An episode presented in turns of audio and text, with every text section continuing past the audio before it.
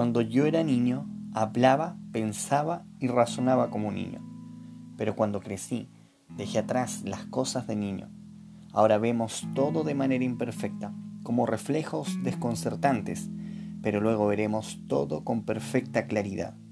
Todo lo que ahora conozco es parcial e incompleto, pero luego conoceré todo por completo, tal como Dios ya me conoce a mí completamente. Tres cosas durarán para siempre, la fe, la esperanza y el amor, y la mayor de las tres es el amor. En Corriente de Vida Podcast compartiremos herramientas para una vida espiritual honesta y transparente.